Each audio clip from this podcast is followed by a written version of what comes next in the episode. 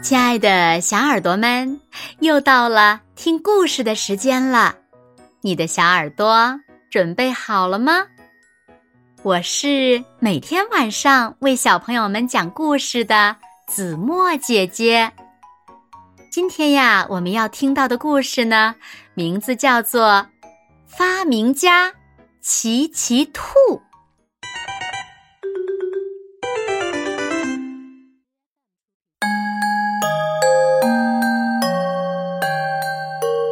奇兔显然有点儿与众不同。奇奇兔是个发明家，而发明家总是有些与众不同的。发明家所关心的不是世界现在的样子，而是世界可以变成什么样子。世界上缺什么，他就发明什么。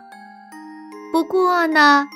与众不同的人常常会有点孤单，或者说特别孤单，就像奇奇兔。奇奇兔看着外面的风景，有小山，还有柏树，风景这么美，不需要再发明什么了。奇奇兔想对别人说：“看呐，多美！”可是他身边没有人。哦，我需要朋友。没有朋友的兔子就是一只可怜虫。嗯，可以这么说。所以现在最最需要发明的是一个找朋友机。奇奇兔开始思考，这个机器应该怎么工作。他想啊想，想啊想，似乎马上就要有一点头绪了。就在这个时候，他看到一位邻居正在地里拔一颗胡萝卜。邻居一脸悲伤的看着手里的胡萝卜，唉声叹气的说：“唉，长在土里。”浑身是土，吃起来都是土味儿。啊，也许我可以帮帮那只兔子。奇奇兔想，于是他发明了著名的胡萝卜清洗机。啊，可以继续研究找朋友机了。奇奇兔想，他决定去散个步。有些事情就是要边走边想，才会更容易些。发明也是这样的。啊，又来订单了！突然传来一个气呼呼的声音：“一百个，绝对不可能！”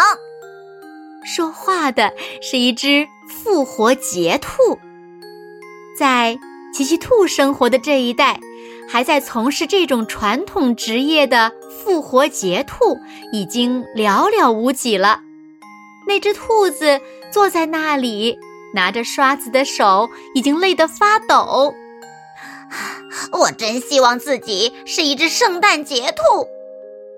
他叹了口气说：“在他身后，等着涂色的复活节蛋堆成了一座山。”也许我可以帮帮这只兔子。奇奇兔想，于是呢，他发明了著名的复活节蛋涂色机。啊，现在终于可以继续研究找朋友鸡了。奇奇兔想，复活节渐渐临近了。没有一只兔子愿意孤单的过复活节。这一句话，他大概不小心说出口了，因为紧接着就有一个愤怒的声音附和他的话：“孤单？哼，你说的没错，就是孤单。最需要帮助的时候，一个人都找不到。”一对兔子夫妇坐在他们的家门口。准确的说，是坐在一个一片狼藉的树洞前。是狐狸干的，他们告诉奇奇兔：“我们刚刚逃过一劫，没有一个窝能挡得住饥饿的狐狸。”嗯，会有的，应该帮帮这对兔子夫妇。嗯，奇奇兔想，于是他发明了著名的兔窝堡垒。里面安装了一个神秘机关——狐狸防御机。好了，奇奇兔想：啊，现在真的没有什么事情能打扰我了，谁也别想转移我的注意力。我要专心发明找朋友机了，现在就开始。这时，奇奇兔的脑子里。已经有了一点想法。突然，一声枪响，打断了奇奇兔的思路。他吓了一跳，急忙隐蔽起来，因为他明白一件事：就算是发明家，也躲不过子弹。猎人才不管这些呢。奇奇兔躲进了一大堆叶子中的时候，发现。已经有一只兔子藏在那里了。我要怎么才能回家呢？回家的路要穿过猎区，我肯定不能活着回家了。那只兔子怯生生的问：“这个问题显然更紧迫。”奇奇兔想，于是。他发明了更加著名的猎人迷惑机。明天就是复活节了，要在明天之前发明出找朋友机是不可能的了。奇奇兔想，也许他根本就发明不出这种机器。反正现在至少有一件事已经可以确定。他要过一个孤孤单单的复活节了。复活节的早上，红红的太阳从山的那边升起来了。像所有发明家一样，奇奇兔也有早起的习惯。但是，这个复活节，其他的兔子们起得比他还要早。他们带着。各种各样的礼物，向帮助过他们的发明家表示节日的祝贺。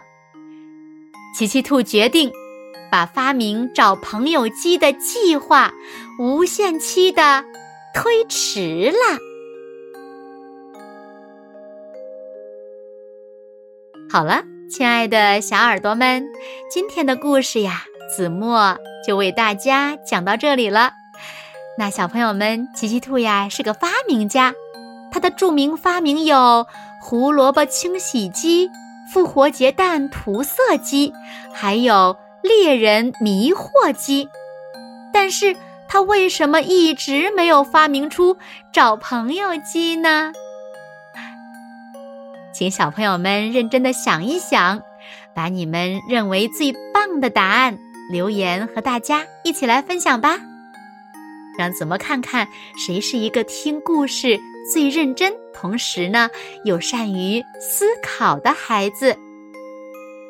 好啦，那今天就到这里喽。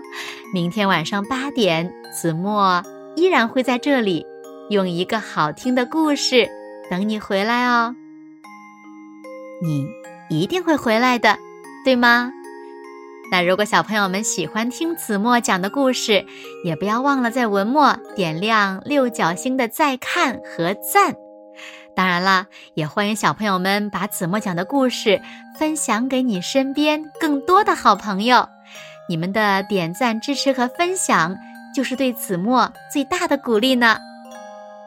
好啦，那现在睡觉时间到喽，请小朋友们轻轻的。闭上眼睛，一起进入甜蜜的梦乡啦。完喽，好梦。